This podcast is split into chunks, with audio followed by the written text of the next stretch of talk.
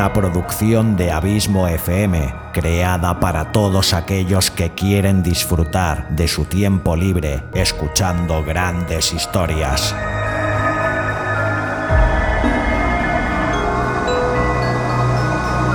Audiolibros y relatos. Un podcast literalmente literario.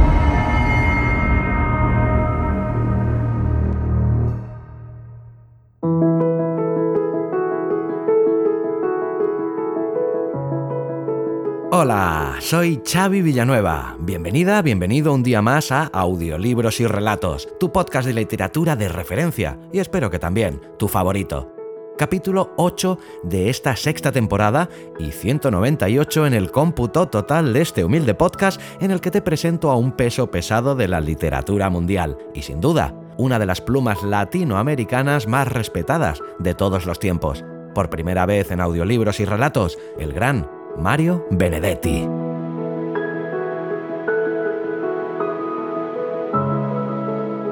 Mario Benedetti, que nació en 1920 y nos dejó el año 2009, fue un escritor uruguayo integrante de la generación del 45 y uno de los más reconocidos en lengua española.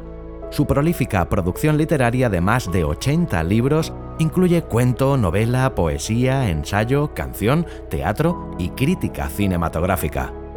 Es probablemente la figura más relevante de la literatura uruguaya de la segunda mitad del siglo XX y uno de los grandes nombres del boom de la literatura hispanoamericana. Su obra es tan prolífica como popular. Novelas suyas como La Tregua o Gracias por el Fuego, ambas de la década de los años 60, fueron adaptadas para la gran pantalla y diversos cantantes contribuyeron a difundir su poesía musicando sus versos. Algunos de sus libros fueron traducidos a más de 20 idiomas y le otorgaron numerosos premios y reconocimientos, entre ellos el Premio Reina Sofía de Poesía Iberoamericana, el Gran Premio Nacional a la Actividad Intelectual de su país, Uruguay, así como cinco doctorados honoris causa e incluso el nombre de un asteroide. En su testamento dejó creada la Fundación Mario Benedetti para preservar su obra y apoyar la literatura y la lucha por los derechos humanos en Uruguay, en especial el esclarecimiento del paradero de los detenidos desaparecidos de ese país. Y el relato que te traigo hoy lleva por título La Noche de los Feos. Este irónico relato, en el que el autor trata la soledad urbana, apareció en la antología La muerte y otras sorpresas, publicada el año 1968. El cuento trata el tema de la importancia que la sociedad brinda a la belleza física, quizá por el bombardeo mediático al que estamos expuestos y la importancia que la apariencia física ha cobrado en nuestro tiempo. Como siempre, muchas gracias por tu fidelidad, tu constante apoyo y por hacerme sentir tan feliz sabiendo que este podcast te gusta, te acompaña y te sirve de entretenimiento. Te espero aquí la semana que viene con un nuevo autor y un nuevo relato. Hasta entonces, larga vida al podcasting y larga vida a la audioliteratura.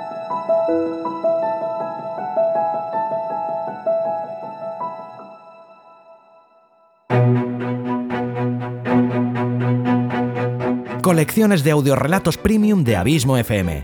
Tres flamantes colecciones. Colección Sherlock Holmes, colección La Dimensión Desconocida y colección Stephen King. Capítulos más largos de lo habitual, de una hora o más de duración. Historias y personajes que te dejarán huella. www.abismofm.com barra colecciones. Colecciones de audiorelatos premium de Abismo FM. ¿Te las piensas perder? Yo de ti no lo haría.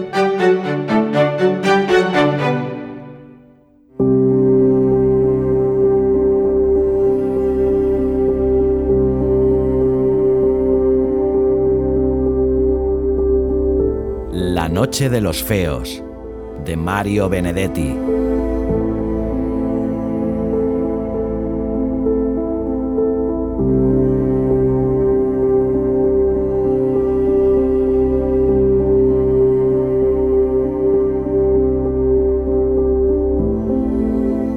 Ambos somos feos, ni siquiera vulgarmente feos.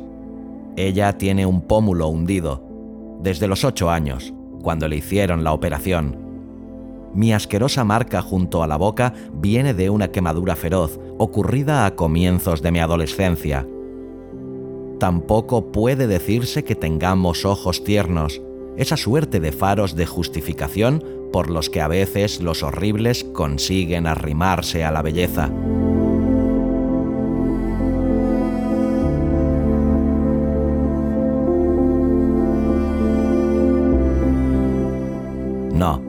De ningún modo. Tanto los de ella como los míos son ojos de resentimiento que solo reflejan la poca o ninguna resignación con que enfrentamos nuestro infortunio. Quizá eso nos haya unido. Tal vez unido no sea la palabra más apropiada. Me refiero al odio implacable que cada uno de nosotros siente por su propio rostro.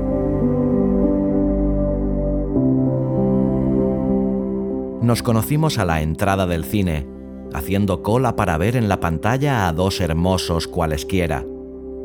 Allí fue donde por primera vez nos examinamos sin simpatía, pero con oscura solidaridad. Allí fue donde registramos, ya desde la primera ojeada, nuestras respectivas soledades.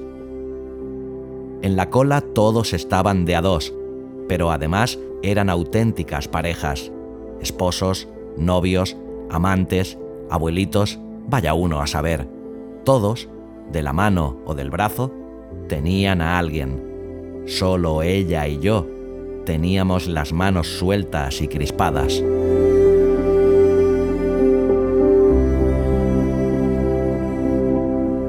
Nos miramos las respectivas fealdades con detenimiento, con insolencia, sin curiosidad, recorrí la hendidura de su pómulo con la garantía de desparpajo que me otorgaba mi mejilla encogida.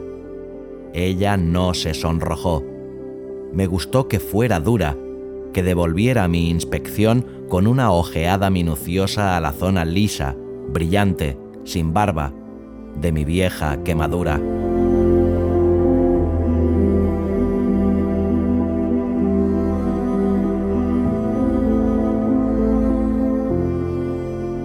Entramos. Nos sentamos en filas distintas, pero contiguas. Ella no podía mirarme, pero yo, aún en la penumbra, podía distinguir su nuca de pelos rubios, su oreja fresca bien formada. Era la oreja de su lado normal.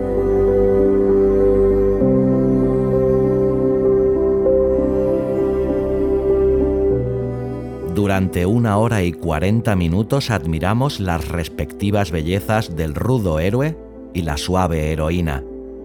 Por lo menos yo he sido siempre capaz de admirar lo lindo. Mi animadversión la reservo para mi rostro y a veces para Dios.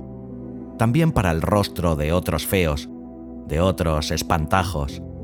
Quizá debería sentir piedad, pero no puedo la verdad es que son algo así como espejos. A veces me pregunto qué suerte habría corrido el mito si Narciso hubiera tenido un pómulo hundido, o el ácido le hubiera quemado la mejilla, o le faltara media nariz, o tuviera una costura en la frente.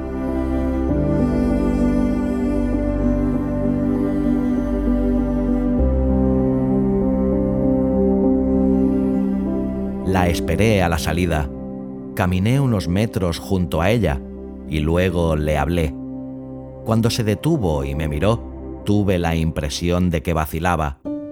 La invité a que charláramos un rato en un café o una confitería. De pronto, aceptó. La confitería estaba llena, pero en ese momento se desocupó una mesa. A medida que pasábamos entre la gente, quedaban a nuestras espaldas las señas, los gestos de asombro. Mis antenas están particularmente adiestradas para captar esa curiosidad enfermiza, ese inconsciente sadismo de los que tienen un rostro corriente, milagrosamente simétrico. Pero esta vez ni siquiera era necesaria mi adiestrada intuición, ya que mis oídos alcanzaban para registrar murmullos, tosecitas, falsas carrasperas.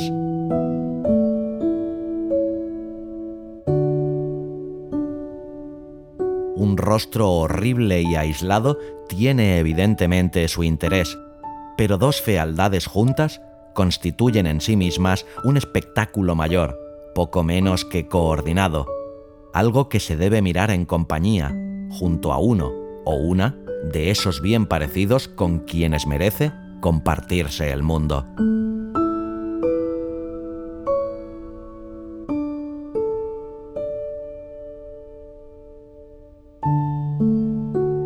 Nos sentamos, pedimos dos helados y ella tuvo coraje, eso también me gustó, para sacar del bolso su espejito y arreglarse el pelo, su lindo pelo.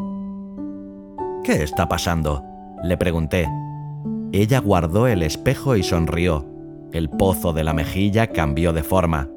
Un lugar común, dijo. Tal para cual. Hablamos largamente.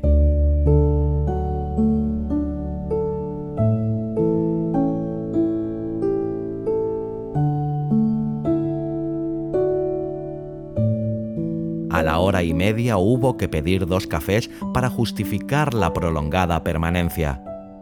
De pronto me di cuenta de que tanto ella como yo estábamos hablando con una franqueza tan hiriente que amenazaba traspasar la sinceridad y convertirse en un casi equivalente de la hipocresía. Decidí tirarme a fondo. Usted se siente excluida del mundo, ¿verdad? Sí, dijo todavía mirándome. Usted admira a los hermosos, a los normales. Usted quisiera tener un rostro tan equilibrado como esa muchachita que está a su derecha, a pesar de que usted es inteligente y ella, a juzgar por su risa, irremisiblemente estúpida.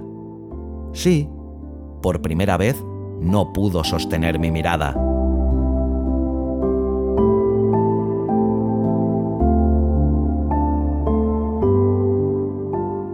Yo también quisiera eso, pero hay una posibilidad, ¿sabe?, de que usted y yo lleguemos a algo. ¿Algo como qué? Como querernos, caramba. O simplemente congeniar. Llámele como quiera, pero hay una posibilidad. Ella frunció el ceño. No quería concebir esperanzas. Prométame no tomarme como un chiflado. Prometo. La posibilidad es meternos en la noche, en la noche íntegra, en lo oscuro total. ¿Me entiende? No. Tiene que entenderme. Lo oscuro total, donde usted no me vea, donde yo no la vea. Su cuerpo es lindo, ¿no lo sabía? Se sonrojó y la hendidura de la mejilla se volvió súbitamente escarlata. Vivo solo en un apartamento y queda cerca levantó la cabeza y ahora sí me miró preguntándome, averiguando sobre mí, tratando desesperadamente de llegar a un diagnóstico. Vamos, dijo.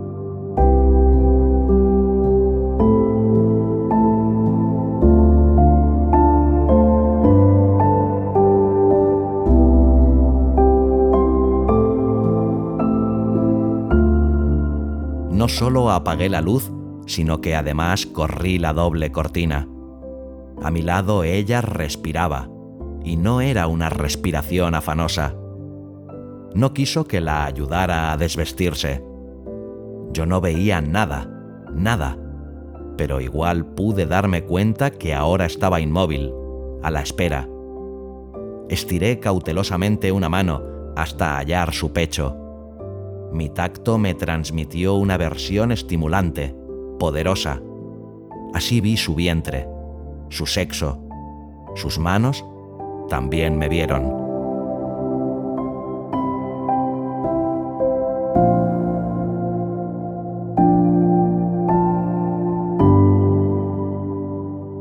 En ese instante comprendí que debía arrancarme y arrancarla de aquella mentira que yo mismo había fabricado o intentado fabricar fue como un relámpago. No éramos eso. No éramos eso.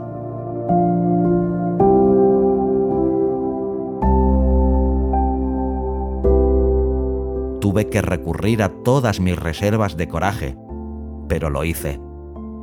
Mi mano ascendió lentamente hasta su rostro, encontró el surco de horror y empezó una lenta, convincente y convencida caricia.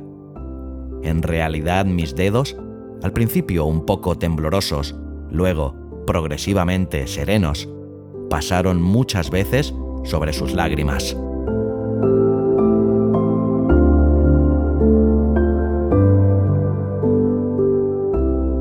Entonces, cuando yo menos lo esperaba, su mano también llegó a mi cara y pasó y repasó el costurón y el pellejo liso, esa isla sin barba de mi marca siniestra.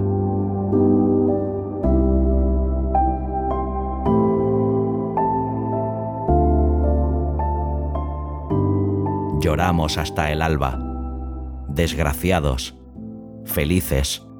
Luego me levanté y descorrí la cortina doble.